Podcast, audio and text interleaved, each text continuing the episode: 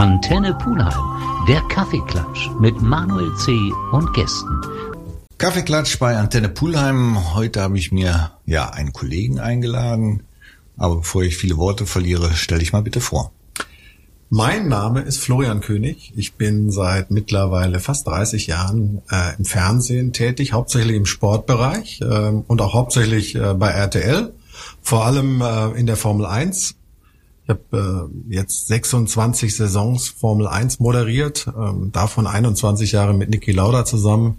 Also der ein oder andere müsste schon mal über mein Gesicht gestolpert sein, sozusagen, in der Vergangenheit. Ähm, ich bin 53 Jahre alt, verheiratet, habe zwei Kinder und einen Hund. Mehr verrate ich aber nicht. Das kommt mit Sicherheit gleich noch. Da will ich das ein oder andere entlocken. Ähm, was mir bei deiner Vita auffällt, du hast ja das Moderieren von der Pike aufgelernt, oder? Ja, wie man das auch immer nennen mag. Ich habe eigentlich diesen Beruf ergriffen, gar nicht mit dem Ziel, Moderator zu werden, ähm, sondern ich habe angefangen mit kleinen Nachrichtenbeiträgen, mit Archivtätigkeiten, habe als Hospitant angefangen beim Süddeutschen Rundfunk in Stuttgart. Mhm. Das ist ein, jetzt äh, ein Teil des SWR, ein Sender der ARD. Und daraus hat sich das so ergeben. Ähm, gar nicht so zielgerichtet. Aber in der Tat ähm, habe ich das so Step by Step eben äh, von klein nach groß gemacht sozusagen und hatte auch die Zeit, da Dinge dazu zu lernen und nicht gleich beim ersten Fehler vom Sender genommen zu werden, was ähm, heutzutage viele junge Kolleginnen und Kollegen leider nicht mehr haben. Und wie du von klein nach groß gekommen bist, das erzählen wir gleich.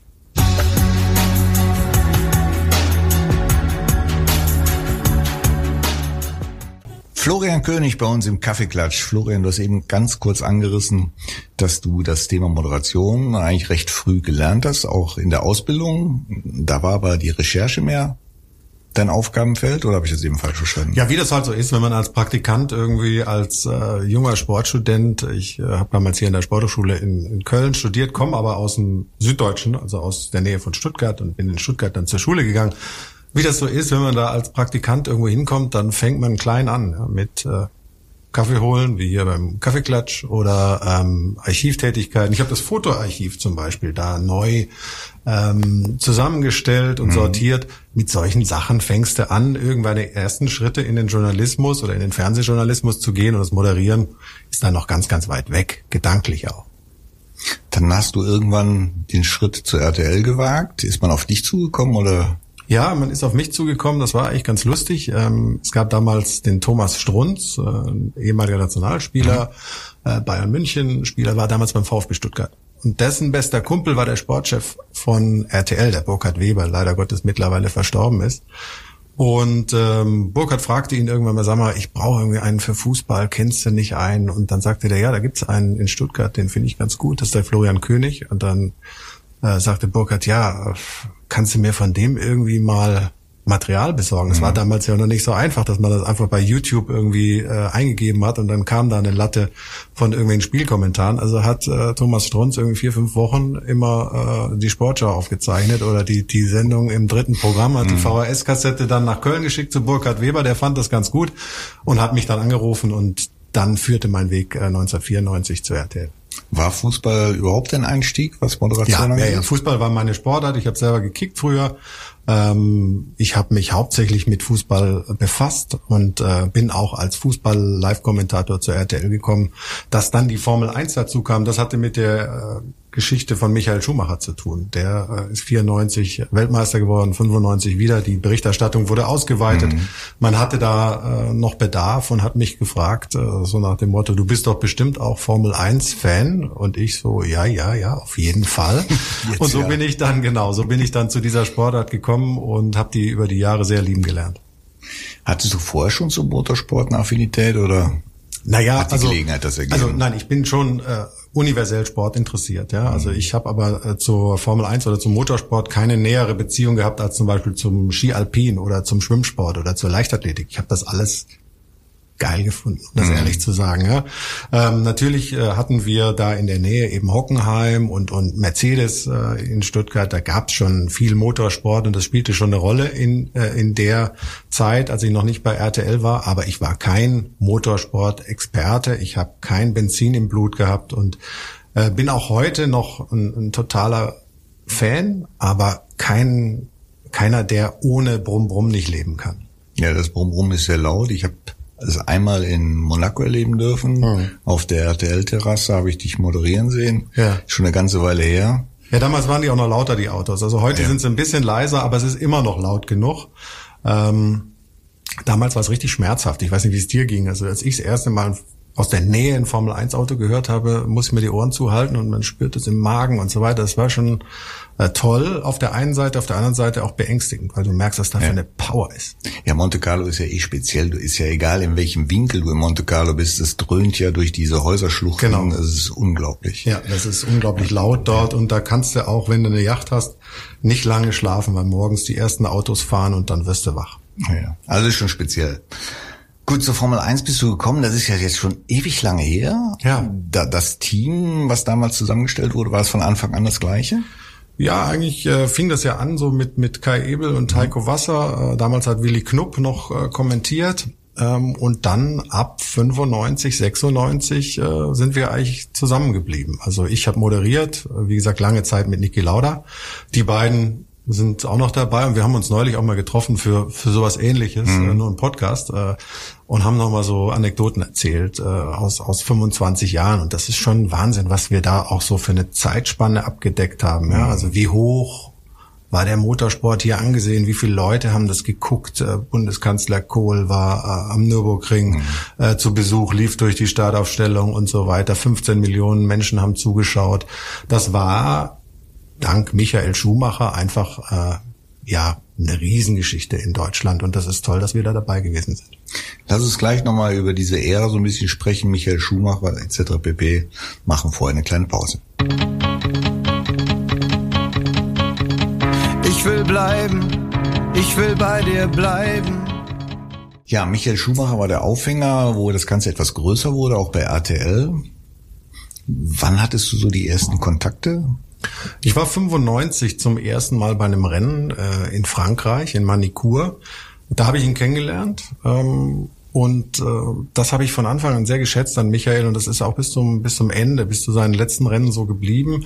Äh, der hat uns als Menschen wahrgenommen, also nicht nur als lästige Journalisten, als äh, Leute, die irgendwas von ihm wollen, was er uns eigentlich nicht geben will, sondern das war tatsächlich so, wenn man sich gesehen hat, hat man sich Hallo gesagt, gefragt, Mensch, was macht die Frau, was ist da und was ist dort. Also auf einer sehr sehr angenehmen Art und Weise und äh, da haben wir uns ähm, leicht getan. ne? Das muss man einfach sagen. Es war für mich auch ein angenehmer Einstieg. Ähm, damals war das auch alles noch nicht so überprofessionell wie heute. Man lief da äh, mehr oder weniger vogelwild durchs Fahrerlager und äh, begegnete sich halt. Heute ist das ja alles minutiös getaktet, Ja. wann man wen sprechen kann und dann nur für die englische Presse, dann nur für die Deutschen, dann für die französischsprachigen und irgendwelche Pressesprecher ziehen die Fahrer von A nach B. Das war damals noch ein bisschen, bisschen familiärer, schöner.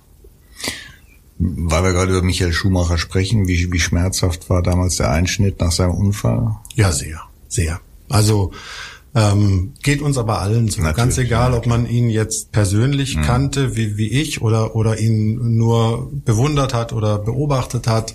Ähm, man merkt halt dann, und das hat jeder gespürt, wie fragil ähm, Ja. diese, diese, diese Eisfläche ist, auf der wir laufen in unserem Leben, wie schnell einfach irgendwas passieren kann. Und selbst Menschen, die in ihrer beruflichen Karriere so große Risiken eingegangen sind und äh, aus allem Heil rausgekommen sind, kann irgend so eine bekloppte Geschichte bei einer Skiabfahrt bei langsamem Tempo ähm, dann so schwer treffen. Das zeigt uns allen unsere Verletzlichkeit und natürlich hat mich das mitgenommen, sehr mitgenommen, weil ich war gerade selbst beim Skilaufen, als Ja. diese Nachricht kam am 29. Dezember 2013. Und ähm, ja, das ist einfach, wenn man jemanden gut kennt, ähm, ist das schon schmerzhaft und, Ja. und äh, unangenehm und es ist auch nach wie vor ähm, für mich schwer fassbar, dass, dass ich ihn seit Ja. der Zeit nicht mehr wiedergesehen habe. Aber es besteht immer noch die Hoffnung, dass man ihn noch mal Das ist schwer zu sagen. Ich, ich ehrlicherweise habe ich keinen äh, keinen Drang, dauernd bei Management und Familie nachzuhorchen, ob irgendwas neu ist, ob was sich verbessert. Man hat uns gesagt, bitte respektiert unser Privatleben, unsere Privatsphäre und ähm, wenn es was zu vermelden gibt, machen wir das. Und ich hoffe immer noch drauf. Ähm, und wenn es einer schafft, dann er. Aber ähm, natürlich, je länger die Zeit dauert, desto unwahrscheinlicher ist es. Das ist einfach die, die, die, die ganz normale Logik. Ja, das ist leider so. Wir respektieren das selbstverständlich auch und wollen das Thema vielleicht auch damit beiseite legen. Kommen wir mal zu jemandem, der jetzt gerade seine Rekorde bricht, Hamilton. Hm. Sind die irgendwo vergleichbar? Sicher irgendwo, natürlich, weil die beide einen absoluten Siegeswillen haben. Mhm. Beide äh, wirklich alles tun für den Erfolg. Ähm, beide außergewöhnlich talentiert. Ähm, talentierter als die aller, allermeisten, die sich jemals in diesem Sport ähm, getummelt haben, aber trotzdem sind sie ganz unterschiedlich. Hamilton kommt ja aus einer ähm, Familie, die nichts hatte, wobei das ist ähnlich. Auch mhm. die Schumachers sind jetzt nicht in, im, im, im, Wohlstand oder im Reichtum groß geworden. Aber Hamilton hat immer das Gefühl, er ist ein Außenseiter, weil er der einzige schwarze Junge war, eigentlich der Motorsport gemacht hat, musste vielleicht noch mehr beweisen, ähm, was er kann. Ähm, und hat da diesen wahnsinnigen Willen zum Erfolg her geholt. Bei Michael, äh, glaube ich, sind die Quellen ein bisschen anders. Ähm, mhm. Ähm, aber natürlich dieses, dieses zeigen wollen, dass man besser ist als der Rest, ähm, das haben die beide ja. äh, wie kaum ein anderer. Und dieses nicht satt werden, oder? Genau, das ist ja das, das ist ja das Bewundernswerte. Ne? Also wenn, wenn man das überhaupt so mitkriegt, ähm, dass es eben Leute gibt, die nach einmal, zweimal, dreimal, viermal, fünfmal Weltmeister immer noch nicht genug haben und immer noch die ganzen Entbehrungen auf sich nehmen. Das gibt's ja nicht nur im Motorsport, das mhm. gibt's ja in anderen Sportarten auch. Leute, die einfach ähm, nicht genug kriegen, die nicht satt werden und das bewundere ich sehr, weil ich mich immer persönlich eher so einschätze, dass ich sage, Mensch, also irgendwann ist doch auch mal gut. Jetzt habe ich doch aus, Konto ist voll und irgendwie und ich bin gesund geblieben. Jetzt jetzt reicht's mir auch. Nein, jetzt äh, das, unter, das genau, das unterscheidet aber mhm. eben die ganz ganz großen äh, von denen, die es nicht ganz so weit bringen. Glaubst du, dass man das in sich hat oder glaubst du, dass das mit der Zeit kommt, wenn man das erstmal so dran schnuppert, es könnte was werden? Ich glaube, man hat's in sich. Ich glaube, ähm, der große Unterschied ist, ähm, manche müssen sich das hart erarbeiten. Ja. Äh, Nico Rosberg zum Beispiel war so ein Fall, der sich dieses, ähm, dieses den Hamilton schlagen so hart erarbeiten musste, mhm. dass er, nachdem er es einmal geschafft hat, nachdem er einmal Weltmeister wurde, so K.O. war, so leer, dass er gesagt hat, nee, jetzt reicht's mir auch. Und dann auch wieder bewundernswert zu sagen, konsequent zu sein. Absolut. Moment. Wir machen noch mal eine kleine Pause und dann würde ich gerne mit dir auch so ein bisschen auf die Zeit mit Niki Lauda eingehen, der mit Sicherheit deine Zeit auch geprägt hat. Sehr.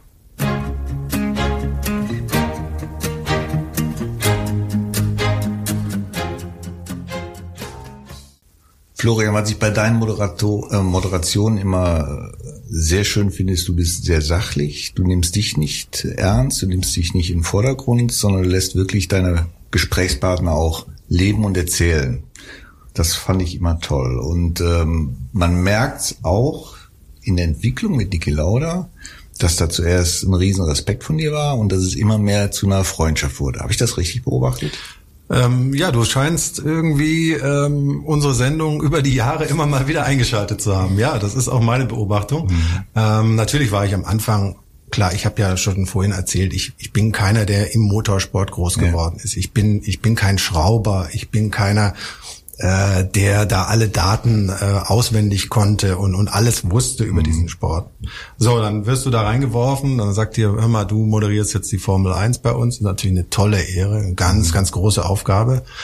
Ähm, dann erfährst du, ja, dein Experte ist der Niki Lauda. Sagst du, Mensch, toll, aber das ist, ein, das ist eine Hausnummer. Das ist ne? eine Hausnummer, ne? Du möchtest ja nicht wie, äh, wie der Doof neben dem stehen, ne? sondern du musst dann äh, dich ja da auch irgendwie freischwimmen. Und das ist aber relativ schnell geglückt, weil Niki es mir da auch nicht äh, schwer gemacht hat. Also er war schon, er wollte, er wollte im Licht stehen. Mhm. Das konnte ich ihm aber jederzeit äh, auch äh, lassen. geben, lassen, ja, mhm. weil ich gesagt habe, wenn wir gut sind oder wenn er gut ist, sind wir beide gut. Mhm. Er hat mir mal am Anfang gesagt, du ähm, äh, schaust, ähm, also du stellst die Fragen, ich gebe die Antworten, gell?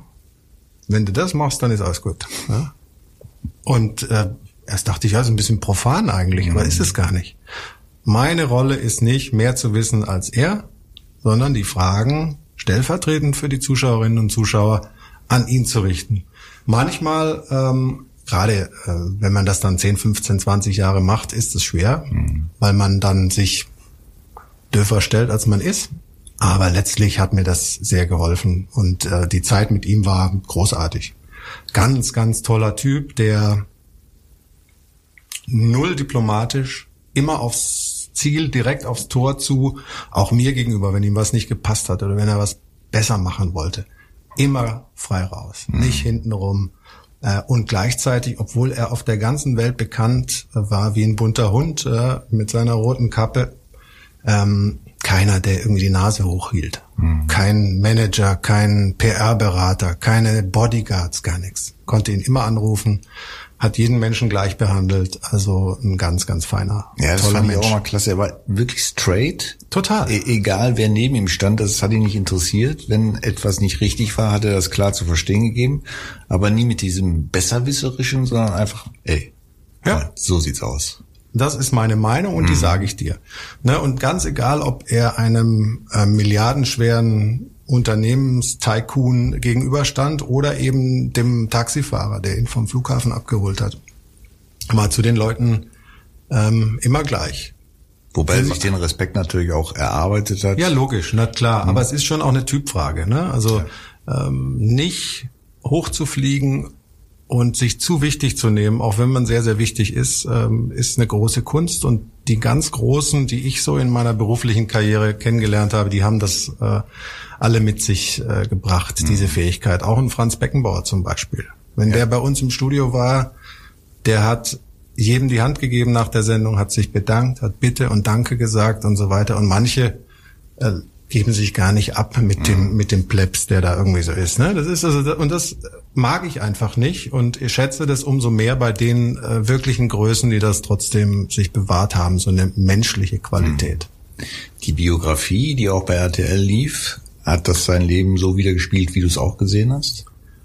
Ja, klar. Ich meine, das ist natürlich ein Leben, ähm, das du nicht so leicht in 45 Minuten oder auch 90 Minuten pressen kannst, ja. weil musst ja mal überlegen, was der alles, ähm, wie, wie vielschichtig das alles war, seine sportlichen Erfolge, äh, allein schon seine Herkunft, er ist ja eigentlich der, der Ritter von Lauda, ja, also mhm. aus einer adligen Familie, da war Motorsport überhaupt nichts. Er hat sich dann Geld gepumpt, um Motorsport zu machen.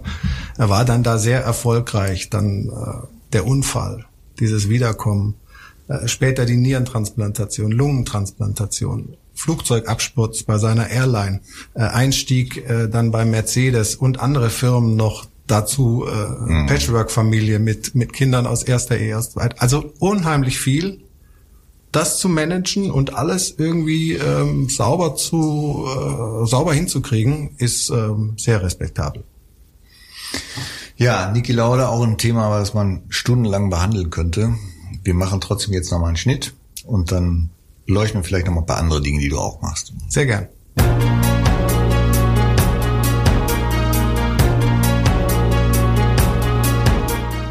Florian, wir waren jetzt eine ganze Weile bei der Formel 1. Mhm. Dich auf Formel 1 zu beschränken wäre nicht in Ordnung.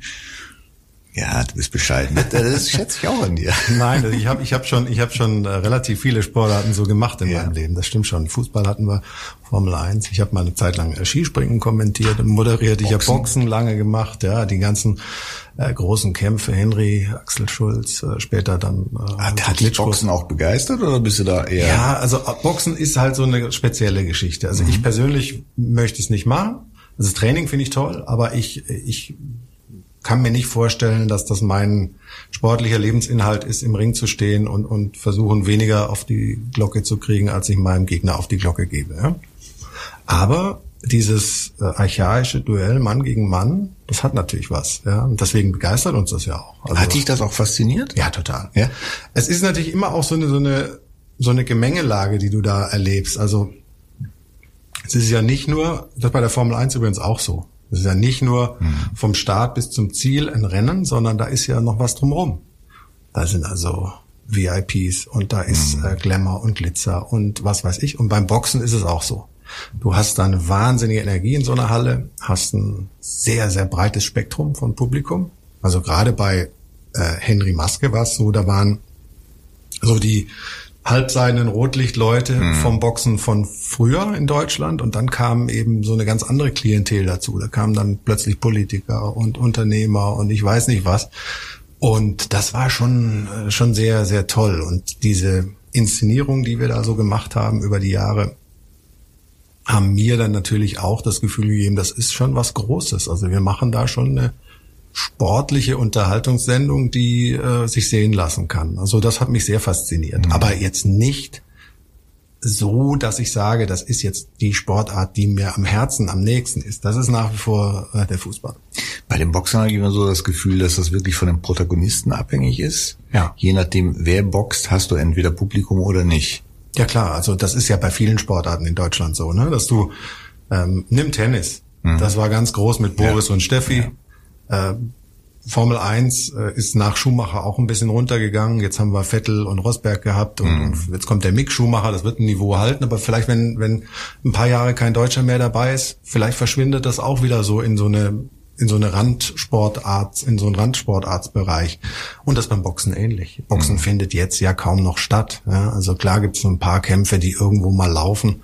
Aber ich habe neulich mit Henry zusammengesessen, haben wir auch einen Podcast mhm. aufgezeichnet mhm. und ähm, da habe ich mir nochmal vorher angeguckt, wir hatten da 18 Millionen Zuschauer. 18, 18 Millionen. 18 Millionen wow. Zuschauer, ja. Mhm. 75 Prozent Marktanteil, das hast du sonst nur noch bei einer ja. Fußball-EM, WM oder sowas. Es hat keinen Tatort und nix. Also das mhm. war schon, das war ein Straßenfeger damals, ja. Und das ist, ähm, das hat mit den Protagonisten ausschließlich zu tun. Bei den Klitschkos waren es auch noch 10 Millionen. Ja. Und jetzt, äh, wenn jetzt irgendein Boxkampf kommt, dann hast du eine Million Zuschauer noch. Der einzige Sport, der dauerhaft oben bleibt, ist eben, ist eben der Fußball. Mhm. Was, was glaubst du, hat es beim Maske ausgelöst? War das dieses Natürliche, dieses, das könnte auch ich sein? Vielleicht, ich glaube schon, das man muss die Zeit ja auch sehen. Ja? Mhm. Der, der, wurde 1990 äh, Profi, war 88 noch Olympiasieger für, für die DDR, Dazwischen ist die Mauer gefallen, die, Deutschland hat sich wieder vereinigt. Plötzlich war da einer, der war so untypisch fürs Boxen, mhm. wie wir das im Westen kannten. Wir kannten ja nur mehr so Rocky Gianni und solche Leute. Das war einer, der konnte äh, gerade aussprechen, der sah super aus, äh, der war hatte Manieren und so weiter. Der boxte auch jetzt nicht so brutal, sondern eher findenreich und mhm. so weiter. Ja, und das hat irgendwie den Zeitgeist getroffen und ähm, er und Axel Schulz äh, haben diese Welle auch echt toll gesurft, muss man sagen. Hm. Bei all den Sportarten, die du begleitet hast, gibt's da irgendeine Präferenz oder sagst du, ist mir eigentlich egal, ich kann mich in alles reinfühlen und bin für alles begeisterungsfähig? Ich bin für vieles oder fast alles begeisterungsfähig, das stimmt schon. Ähm, aber natürlich fällt einem das leichter, wenn man Sportarten auf dem höchsten Level begleitet. Mhm. Also ähm, ich glaube, es ist leichter, die Formel 1 Weltmeisterschaft zu übertragen, als äh, ich sag mal, irgendwie den VW Polo Cup oder sowas, ja, obwohl da auch ein tolles Rennen stattfindet. Ähm, wenn man das Gefühl hat, irgendwie, man ist äh, an einem Ort, wo es energetisch gerade ist, also wo, da geht's wirklich um was, ja. Mhm. Also ein tolles Fußballspiel oder ein spannendes Rennen oder eben ein, ein Boxkampf um, um, um die WM, ähm, dann macht mir das einfach tierisch viel Spaß. Wir machen nochmal eine kleine Pause und dann sind wir auch schon fast wieder durch. Furchtbar eigentlich. Ja, geht schnell, ne?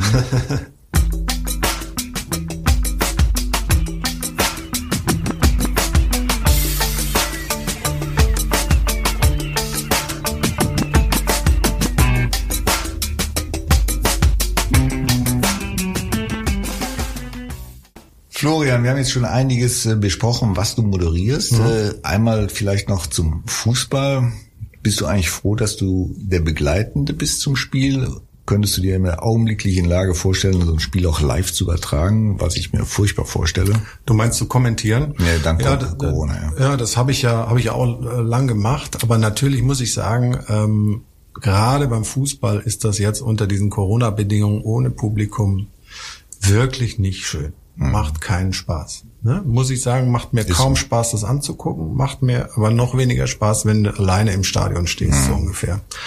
Ähm, und da tun mir die Kollegen, die die Spiele äh, kommentieren, schon leid. Die Spiele sind sportlich auf tollem Niveau, gar keine Frage. Aber wenn so gar keine Stimmung kommt, das ja. hört sich ja wirklich an wie so die Schulsporthalle irgendwie beim Handballtraining. Äh, dann ist das schwierig und ähm, ich bin ganz froh, dass ich äh, in der Zeit, als ich kommentiert habe, dass da Publikum im Stadion war, ähm, weil das einem auch als Kommentator hilft, weil einen die Stimmung mitreißt. Ne? Und das ist einfach jetzt ein bisschen schwieriger. Das muss man einfach sagen. Die Kollegen machen es toll, aber äh, wünschen sich alle lieber jetzt als äh, irgendwann in ferner Zukunft wieder Publikum zurück. Ja, keine Frage. Wobei das wahrscheinlich noch eine ganze, ganze oh ja, Weile ich, dauern ich befürchte wird. auch. Ähm, und ist ja auch richtig so. Müssen wir uns ja gar nichts vormachen. Mhm. Ähm, momentan ist das nicht denkbar und dann müssen wir halt alle auf bestimmte liebgewonnene Dinge verzichten. Ich hoffe nur, dass es nicht äh, zu lange geht, weil wenn es noch deutlich länger geht, äh, dann wird es auch für die Vereine in der Fußball-Bundesliga, aber noch viel mehr drunter in der ja, zweiten und dritten Liga wird es ganz, ganz eng. Mhm. Ja, furchtbar, das stimmt. Ähm, Radiomoderatoren haben es ja dann noch schwieriger. Also wenn ich jetzt WDR 2 am Samstag höre und höre eine hm. Konferenz und höre dann die ja, ja, ja. Sportreporter, die versuchen, da irgendeine Emotion mit reinzubringen, die dann nicht reflektiert wird durch Publikum oder ähnliches. Das ist schon teilweise echt ein trauriges Bild. Ist schwierig, ist wirklich schwierig und äh, insofern ist der Sport, den ich äh, jetzt noch dieses Jahr hauptsächlich mhm. mache, die Formel 1, ein bisschen einfacher, weil du hast halt eine normale Geräuschkulisse. Die Geräuschkulisse wird da von den Autos bestimmt genau. und nicht von den Zuschauern. Deswegen, äh, wenn du es einschaltest am Fernsehen, äh, klingt es eigentlich wie immer und mhm. ähm, das ist beim Fußball oder bei allen anderen Sportarten eben anders. Findest du denn richtig, dass der Betrieb aufrechterhalten wird? Vom Fußball? Vom Fußball. Ja, auf jeden Fall. Also ähm, man, man denkt ja, wenn man darüber diskutiert, eigentlich immer an die Spieler, die irgendwie Millionengehälter verdienen. Aber der Fußball insgesamt so viele Arbeitsplätze, mhm. So viele Steuern, die da äh, generiert werden. Also es ist ja der vom Würstchenverkäufer am Stadion bis äh, ich weiß nicht was die TV-Leute und so weiter, Journalisten, ist eine Riesenmaschinerie mhm. und ähm, wenn man das nicht am Leben halten würde, jetzt sozusagen den Fußball als TV-Sportart ähm, weiter durchzuziehen, dann würde das ganze Ding in sich zusammenbrechen. Und ähm, ja. ich glaube, klar, man kann immer drüber streiten, was ist jetzt wichtiger, ja, äh, Kultur oder Sport oder wie auch immer. Aber die Vielfalt, das macht doch unser Leben so wertvoll, ja. Und da müssen wir eben momentan schon feststellen, dass an allen Ecken und Enden die Dinge, die uns so viel Spaß machen, die neben dem gesund sein mhm. und, und, sonst wie äh, einfach dem, dem Überleben das Leben wertvoll machen, dass die momentan sehr, sehr stark eingeschränkt sind. Und ich äh, wünsche mir für alle diese Bereiche, die ich gerade aufgezählt habe, ja. dass sie sich irgendwie über die Zeit retten. Ähm, weil wenn wir das hinterher alles nicht mehr haben oder nur noch bedingt haben, dann ist das Leben ist auch nicht mehr ganz Opfer so schön. nicht ne? wert. Ne? Nee. Gerade die ganze Kunst- und Kulturszene, die du beschrieben hast, das ja klar, aber die Gastronomie, die. Reisebranche und was weiß ich, das sind ja alles Dinge, die wir, wir gehen ja gerne essen, oder? Wir, wir, fahren doch gerne in Urlaub. Äh, wir freuen uns doch, dass wir ins Museum gehen ja. können und und diese ganzen Dinge ähm, müssen irgendwie mit Staatshilfe oder eben der Fußball schafft es ohne, mhm. durch das Fernsehen und durch die Geisterspiele diese Zeit überleben. Das ist also meine feste Meinung. Lass uns dabei bewenden, bevor wir jetzt ganz am Ende sind, würde ich dich gerne nochmal auf Mick Schumacher ansprechen. Mhm. Den hast du auch schon beobachten dürfen. Ja, klar. Und hast du da die Hoffnung, dass es wirklich so erfolgreich sein könnte wie der Vater? Oder hast du das Gefühl, da wird jetzt der Name nach vorne geschoben und man tut ihm damit keinen Gefallen? Also man tut ihm keinen Gefallen, wenn man ihn jetzt sozusagen an den Erfolgen des Vaters misst. Mhm weil wir haben ja ähm, jetzt gerade erst erlebt, dass es mit Lewis Hamilton mal einer geschafft hat, diese Rekorde zu brechen. Ne? Ähm, aber Mick Schumacher ist gut genug, um in der Formel 1 eine gute Rolle zu spielen. Ob er es schafft, Weltmeister zu werden, ob er es schafft, ähm, Rennen zu gewinnen, das ist jetzt noch nicht abzusehen. Aber die Chance in der Formel 1, die hat er sich selbst erarbeitet durch sein Können und das ist nicht nur der Nachname. Und für die kommende Saison auch noch nicht zu früh. Nein. Er hat zwei Jahre Formel 3 gehabt. Mhm. Erstes Jahr Lala, mhm. zweites Jahr Champion geworden. Jetzt hat er zwei Jahre Formel 2, erstes Jahr Lala, zweites Jahr steht noch nicht fest, aber ist vorne in der Meisterschaft, ja. kann wieder Champion werden. Und jetzt kommt der nächste Schritt. Und dann wird es auch Lehrjahre geben in der Formel 1. Und dann gucken wir, wie da sein Weg weitergeht. Ich traue ihm aber zu, dass er sich da auf Dauer etabliert. Sehr schönes Schlusswort mit Zukunftsausblick. Sehr schön. Florian, danke, dass du dir die Zeit genommen hast. Sehr gerne. War schön. Wir werden uns vielleicht nochmal treffen und vielleicht nochmal plaudern. Fände ich sehr schön. Jederzeit. Danke.